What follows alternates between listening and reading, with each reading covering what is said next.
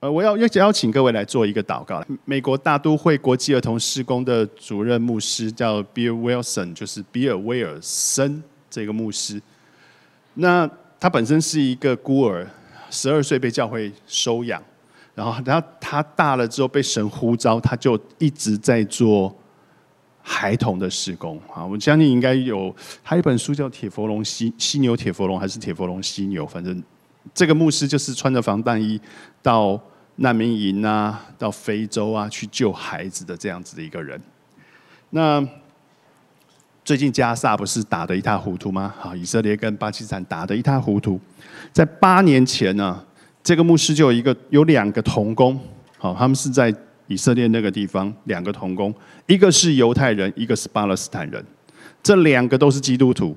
他们两个就在这个牧师的支持底下进了加萨，在加萨的一个难民营，叫做好像这个加萨难民营叫什么？我我忘记查了。在在那个难民营当中兴起了儿童施工。礼拜天、礼拜六有主日学，把福音传给穆斯林的小孩。这些这些啊，巴勒斯坦人、这些加萨的那些难民，都是都是穆斯林的小孩。传给他们，所以八年前开始，这个这一个施工在战争之前，就是十月七号之前，总共一千个孩子，在他们的在他们的主日学里面。十月七号战争发生了，十月十四号那一个巴勒斯坦籍的那个童工，那个老师被哈马斯逮捕，然后就把他给砍头了，好就把他杀了，把他的脖子割开，割到一直割到。肩胛骨，就把他杀了。剩下那一个犹太的那个老师，他们两个是一起一起建立施工的人。这个犹太老师呢，就看见了加萨将会被包围，看见加萨会出问题，于是他就呼召了一群在以色列的以色列人，越过那个种族，为这一些小孩子准备食物。准备饮水，所以他们就每一个周周末，他们就送食送车一车一车的把面包、把水送进去，一直到上个礼拜，这一个施工来那边的孩子总共两千个人，两千个人。发生了一件事，他们面包送进去之后，结果。哈马斯的人发现，然后他们就把面包藏在那一个毛毯的下面。哈马斯的巡逻队也在找食物，就发现他们有食物，就要把这些面包抢走。就有一个妈妈就起来抵抗，就当场就被射杀。然后，那抵抗的过程当中，有一有三个哈马斯的士兵死死掉，因为其他的父母亲就起来抵抗。然后在当场战斗打斗的过程当中，有孩子也被也被流弹打伤。我猜想，你和我不会让我们的孩子没有水喝，没有面包吃。你和我不会让我们的孩子在那一种必须面对暴力的环境当中来吃他们的中饭。你看我不会这样。那一天，他们的聚会被迫必须在那哈马斯跟这些。受伤者、受难者的尸体旁边要进行，因为他们也没有地方好去。两千多个孩子没地方好去，这个牧师就发出了代祷信。我今天早上看到，他不知道下个礼拜还能不能聚会，因为哈马斯已经知道那个聚会点，哈马斯也知道他们杀了哈马斯的的的人，他们不知道还能不能在那里聚会。很多童工失联。很多状况是不清楚的，但是我发现一件事情：，不论是犹太教，不论是伊斯兰，都没有办法越过仇恨，只有耶稣基督越过了那个仇恨，让两个敌对的民族却愿意携手，为了他们的孩子而努力，愿意把那个福音传进去，因为那才是真正的爱。所以好不好？我们花一点时间，我们一起为加萨这块地方祷告。死了一千四百个犹太人，我们觉得难过；但死了将近一万个巴勒斯坦人，我们也觉得不对。事情不应该是这样。我们求神止息之间的仇恨，我们求神止息战争。如果犹太复国是一个神迹，那么犹太人跟哈马斯、跟巴勒斯坦人能够和平相处，岂不是那更大的神迹？如果犹太复国是一个神迹，如果犹太人能够信主，那岂不是更大的神迹？我们前为他们祷告。千天父主，求你亲自止息这一场战争。主有许多人家破人亡，与许多人伤失去了他们的性命。主，我们求你亲自止息这两个种族之间的仇恨。主啊，那些流血不能够使仇恨消失，血反而使仇恨越来越多。神啊，求你亲自的止息，在犹太人当中止息这样子的仇恨。在那一群加沙加沙走廊的那一群巴勒斯坦人当中，神也求你止息仇恨，主让这样子的悲剧不再继续的发生。主要求你从宝座上亲自伸手来阻止，让那里面心中的恶意、心中的报复、心中的恨，能够在你的爱当中得着抚平。主报复不能够使仇恨消失。那报复只能增加，只只能增加仇恨。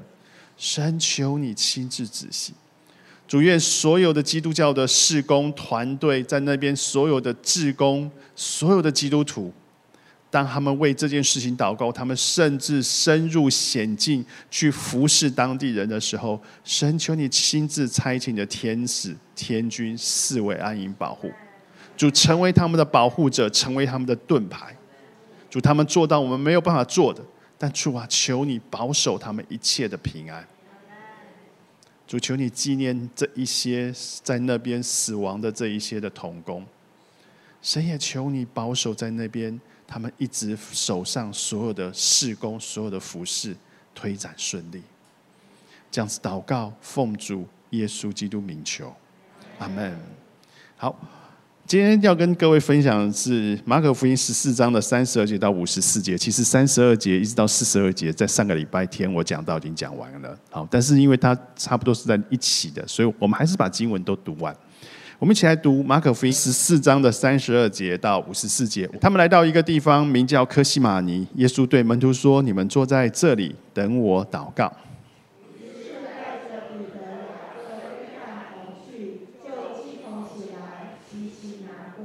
对他们说：“我心里甚是忧伤，几乎要死。你们在这里等候，警醒。”他就稍往前走，俯伏在地，祷告说：“倘若可行，便叫那时候过去。”他说：“阿爸父啊，在你凡事都能，求你将这杯撤去。然而不要从我的意思，只要从你的意思。”耶稣回来见他们睡着了，就对彼得说：“西门，你睡觉吗？”不能警醒片时吗？三十八节总要警醒祷告，免得入了迷惑。你们心灵固然愿意，肉体却软弱了。三十九，耶稣又去祷告，说的话还是与先前一样。又来见他们睡着了，因为他们的眼睛甚是困倦，他们也不知道怎样回答。第三次来对他们说：“现在你们仍然睡觉安歇吧，够了，时候到了。看哪，人子被卖在罪人手里了。起来，我们走吧。看哪，那卖我的人进了。”说话之间，忽然那十二个门徒里的犹大来了，并有许多人带着刀棒从祭司长和文士并长老那里与他同来。卖耶稣的人曾经给他们一个暗号，说：“我与谁亲嘴，谁就是他。你们把他拿住，牢牢靠靠的带去。”犹大来了，随即到耶稣跟前说：“拉比，便与他亲嘴。”四十六节，他们就下手拿住他。旁边站着的人有一个拔出刀来，将大祭司的仆人砍了一刀，削掉了他一个耳朵。耶稣对他们说：“你们带着刀棒出来拿我，如同拿强盗吗？我天天教训人，同你们在店里，你们并没有拿我，但这事成就，为要应验经上的话。”五十节，门徒都离开他逃走了。有一个少年人赤身披着一块麻布跟随耶稣，众人就捉拿他，他却丢了麻布，赤身逃走。他们把耶稣带到大祭司那里，又有众祭司长和长老并文士都来和大祭司一同聚集。五十四节，彼得远远的跟着耶稣，一同进入大祭司的院里，和差役一同坐在火光里烤火。各位，其实我们马可福音快要读完了，十四、十四、十四章这边已经是到最后面，然后接着就是耶稣上十字架，然后接着是耶稣复活。其实马可福音快要读完，但是你有没有发现，当我们在读马可福音的时候，你去读其他的经呃福音书跟马可福音，你去做比较，你会发现一件事情：马可的。那个写写作的方式是很明快的，它是一个故事一个故事一个故事一个故事，很快很快速的就把所有的事情交代过去。它是一个非常快速在推进的一件事情，它是用很紧凑的方式来呈现的耶稣的故事。但是，但是。当他进入受难周之后，啊，就是呃呃受难的那一个呃复活节前一个主日，叫做棕树之主日，耶稣骑驴进城之后，他的故事开始变得缓慢。为什么？你从章节数就可以看得出来。马可福音总章节多少章？多少章？十六章。受难周几章？六章，耶稣在地上服侍三年半，受难周只有八天的时间，但他却花了六章的篇幅来记载，所以你就看到那个故事突然从一个很快速的一个推进方式，就突然哎，好像水流进出了一个很宽广的地方，它开始流速变慢。如果你再去看这最后二点五天，最后二点五天就是今天晚上被逮吃逾越节的晚餐，到呃第二天受审。到第二天钉十字架，到钉十字架死亡送进坟墓，坟墓待了一天，然后第礼拜天早上的时候，玛利亚去高抹香，高抹耶稣。这二点五天之间的事情，几章？三章，更长。马可福音不是最夸张的，约翰福音总共二十一章，其中八点五章在谈最后一个礼拜。其中有八章在谈最后面的二点五天，其中好几章是在那个餐桌上的对话，就是那一个逾越节晚餐的对话。感觉起来也是从一个很快的状态，突然就变变得好像越来越慢，越来越慢。当章节越多的时候，各位描述就越深、越细，并且越多。路加福音也是这样，二十四章四点五章里面谈的是后面那一个礼拜，然后其中有三章是那二点五天，所以他你会发现一件事情是，这些人似乎不约而同的、不约而同的把这一周甚至最后面这六十个小时，然后这二点五天大概六十个小时的时间写的非常非常的详细。各位，那是一个书写很不容易的年代。圣经的传递不是靠印刷，那个时候还没有印刷术，靠什么？抄啊，靠抄啊！所以那个是一个书写非常不容易的年代，你写错一个字是很严重的事情，要把它刮掉。我们现在是把 delete 叫掉就好了，可是它是要刮掉的，所以它是一个很不容易的事情。它没有重要的性的事情，就通常不会被记录下来。在圣经当中都是这样，就是你那个没有重要性的事，它不会被记录下来。它只要被记录下来了，那就表示非常非常的重要。这后面这一周，甚至在后面这六十个小时，谈的是什么？谈的是耶稣受难，谈的是什么？谈的是耶稣的复活。这六十个小时谈的就是耶稣的受难跟耶稣的复活。这后面这一个礼拜是那个那个受难前的最后的准备，所以事实上在铺陈的是什么？铺陈的是受难跟复活。所以你可以知道，在第一代、第一世纪的那一些的基督徒，或者是第一手跟过耶稣的那一些的门徒们，他们所看重的是什么？耶稣的死跟耶稣的复活。他们所看重的是耶稣的死跟耶稣的复活。所以他花了很长的篇幅在描述这一些事。在形容这些事，这跟我们现在很不一样。我们现在还不太、不太会去常常做这件事。好，我们不太常常会去做，去去把耶稣的死啊，或是复活啊谈得太细。但他们跟我们想的不太一样，所以我们回头来看他们在想什么。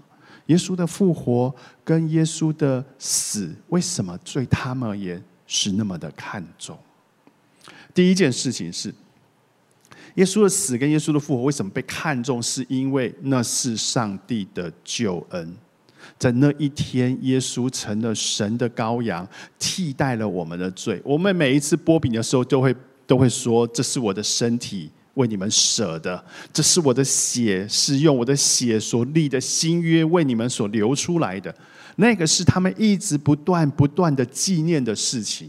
那因为在那一天发生了这件事，事实上就让这耶稣所说的这些成真。他真的上了十字架，他真的流出了血，他真的为我们跟上帝之间好像立了那一个约，他的那个血立的那个约。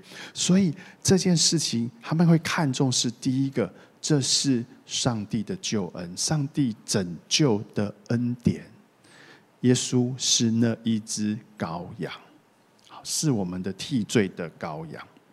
第二件事情是，为什么他会看中这一这一个呢？其实耶稣为我们开了一条路，是人跟神关系修复的路。你们去看一对一的教材，他会画一个十字架，在人跟神中间有一个很大的东西做阻拦，做了隔阂，那是什么？罪。罪是人跟神之间的一个最大的拦阻。你用你的努力、财富、才华，你一切的东西，你无法越过那一个罪的拦阻，使人到神的面前。只有什么可以使人坦然无惧的来到神的面前？十字架，只有十字架。所以耶稣基督替我们开了那一条路，让人跟神的关系。得以修复，所以他们很看重这件事情。他说：“耶稣曾经说，我我去是为什么？是因为我父家里面有许多的住处。这我们常在追思礼拜的时候会会用的经文。他说：我去就是要为原是为你们预备地方去，就必要再来接你们。耶稣也说：我是道路、真理、生命。”如没若不借着我，没有人能够到父那里去。所以这段时间，为什么他们会看重？为什么看重耶稣的死，看重耶稣的复活？因为耶稣说他是道路、真理、生命。因为耶稣说他是那一个使我们能够到神那里去的那一条路。那是一个修关系的修复。第三件事情，为什么他会看重？其实。在耶稣复活受难之后，教会建立起来。教会的群体，当耶稣不在我们当中了，剩下圣灵跟所有的门徒成立了教会。所以在圣灵的感动底下、带领底下，教会一一直不断的把福音传出去，从耶路撒冷往撒玛利亚，往耶往更往北边的地方，传到了地。呃，应该没有没有到那个时候没有到地极，但是他们就一直不断的传出去，传到了罗马帝国境内许许多多的地方，也是因为在耶稣基督受难之后发生的。所以，当耶稣基督曾经就跟大家跟他的门徒们说：“我又告诉你们，如果若是你们中间有两个人在地上同心合意的求什么，我在天上的父必为他们成全。”因为无论在哪里有两三个人奉我的名聚会，那里就有我在他们中间。各位，两三个人奉耶稣基督名聚会，那是什么？那是教会，那是教会，那是教会的开始。所以他们很看重这件事情。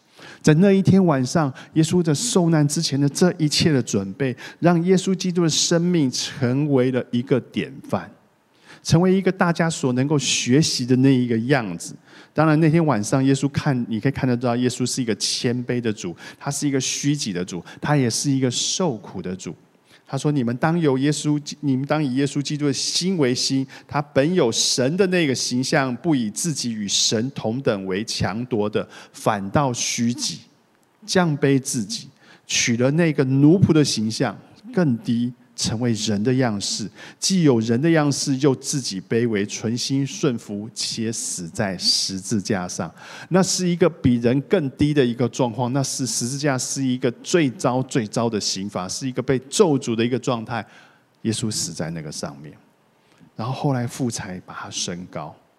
所以，所有的基督徒，他们不每一代每一代的基督徒，两千多年下来，所有的基督徒不断的读最后这一周，或是最后这六十个小时的故事，其实是一直借着默想，甚至思想耶稣基督他在这几天所完成的事，那是对我们信仰当中的一个深化，那是我们信仰当中的一个深化。好，我们要回到经文当中来。我们要回到经文当中来。那明年的时候，我们的受难周会有一周的聚会。我先做一个广告，明年受难周我们会有一周的聚会，大概每一天晚上都会有聚会。现在还在设计聚会的模式。那等到那个时候到的时候，大家鼓励大家来参加。我现在回到经文当中。科西玛尼园的事情，上个礼拜就是十二号的，呃，这个主日我已经讲过了哈。上个礼拜的主日我已经讲过了，我想我不用再再多说。那各位想要看，就是回去看教会 YouTube 上面有有很清楚的讲解。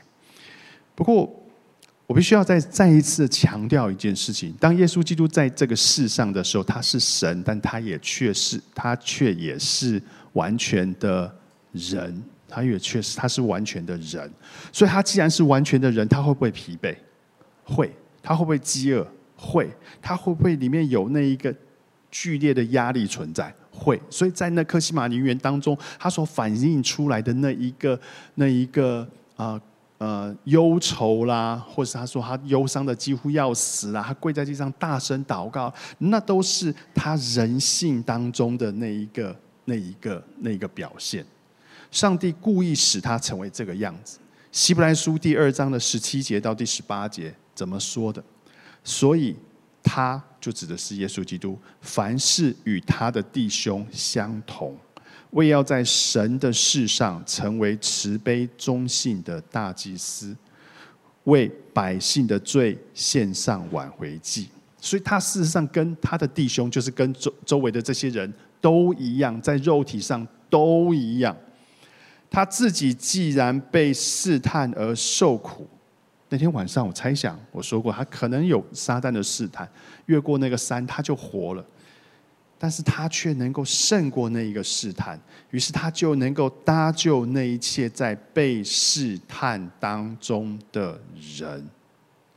耶稣基督在克西马尼园的那一个表现，是他人性当中的最软弱的那个部分。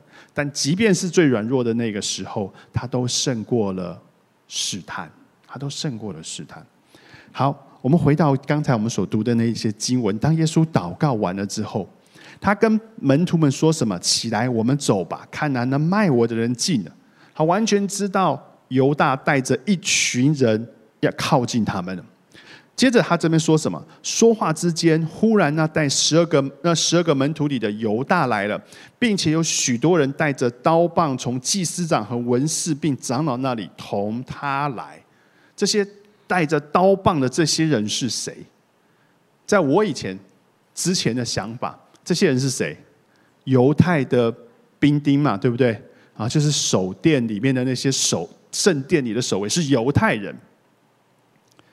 但是在约翰福音里面是这样记载的：犹大领了一队兵和祭司长并法利赛的差役拿着灯笼来，有两组人马，一队兵，一队兵。事实上，一队兵指的是一群罗马士兵。这个一队是罗马士兵的单位，它是单位。呃，格拉森鬼父他说我是群，对不对？群事实上是罗马军团的意思。一队兵是十分之一个罗马军团，就是一个军团是从十一队罗马兵组成的，所以可以看得出来，似乎是有两组人，一组人是罗马人，另外一组人是从祭司长和法利赛带过来的那一些的差役，他们拿着拿着火炬来逮捕耶稣。约翰福音十八章的十二节是这样说：那对兵和千夫长，各位千夫长，这是罗马的官位，是官职。千夫长就是统领一队兵的那一个长官，所以那队兵和千夫长并犹太人的什么差役，这就是我以为的那一个守殿的侍卫。所以看起来，看起来是有两组人，有两组人来逮捕耶稣，有犹太人，也有。罗马人也有罗马人。好，一队兵大概多少人？六百，六百人。一队兵的全编制人人数大概至少是六百，六百人，一六百人。所以一个千夫长大概率的就是六百个兵。所以那一天，那一天来逮捕耶稣的人，如果加上店里的那些守卫啦，加上这个。祭司长派过来差役啦，加上这些什么这些其其他的文士啦，加上这些罗马人，你觉得会有多少人？六七百人吧，可能嘛？哈，六七百人。当然，你跟这么多人，谁认识耶稣？没人就就不是那么多人都认识耶稣，尤其是罗马人，更不会认识耶稣，对不对？他更不会耶认识耶稣是谁？店里面的祭司长、文士很有可能跟耶稣吵过架，守卫的那些守店的那些官员很有可能跟看见耶稣吵架，很有可能还认识耶稣。但是那些罗马人根本不会认识耶稣，所以犹大说：“我和谁亲嘴，就是他了。”那一个动作让周围不认识耶稣的人都知道他就是耶稣。所以那是一个很重要的信号。当那天晚上，刚我们经文读到那个、那个、那个彼得就拔出刀来，就把那一个、那个呃祭司长的那一个、那个仆人的耳朵给砍了。那个、那个仆人名字叫做马勒古啊，把他把他耳朵给砍了。耶稣怎么说？收刀入鞘，摸了那个人的耳朵一下，耳朵就复原了。然后呢？当这件事情发生的时候，你想想看，在那一天晚上，那个园子周围应该是被所有的罗马人围得水泄不通吧？那么多人来了嘛，罗马人必定把周围的围起来，然后有人进去抓人。那为什么？为什么马可福音十四章的五十节，门徒都离开他逃走了？门徒为什么能够逃走？几百个人抓十一个门徒抓不了吗？你们有没有想过这个这个想法？其实我在想，他们为什么会逃走？所以以下纯属我的猜测，好，纯属猜测，好，纯属猜测。我猜祭司长、大祭司、长老这些人其实对门徒并不感兴趣，他们要抓的是谁？耶稣。我就是只要抓耶稣，所以对于他们其实不感兴趣。所以当耶稣被捕了之后，其他人重不重要？不重要。你要走就走，没关系。但是我要要的就是那一个首恶被逮捕就好了。所以他们其实并没有很认真。所以后面五十一节说，有一个少年人赤身披着一块麻布跟随耶稣，众人就要捉拿他，他就丢了麻布，赤身逃跑。我感觉起来那好像是儿戏一样，他把麻麻布丢了，他就跑了，然后兵也不想追了。感觉起来，他们并没有很在乎能够抓到同党，所以看起来他们只只要抓耶稣就好了。所以这今天事实上，在整个故事你可以看得出来，在那一天晚上，大祭司事实上已先已经去跟那个犹太的巡抚讲好了，你要派兵来支援我。于是他的他下面的守卫跟罗马兵一起去逮捕耶稣，把园子围了起来，逮了耶稣就回来。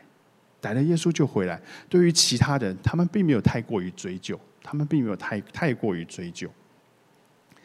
这一页的故事讲到这个地方，其实如果你还记得在克西玛陵园里面祷告了之后，你会发现耶稣和门徒身上，我们看见两种不同的生命，两种不同的生命。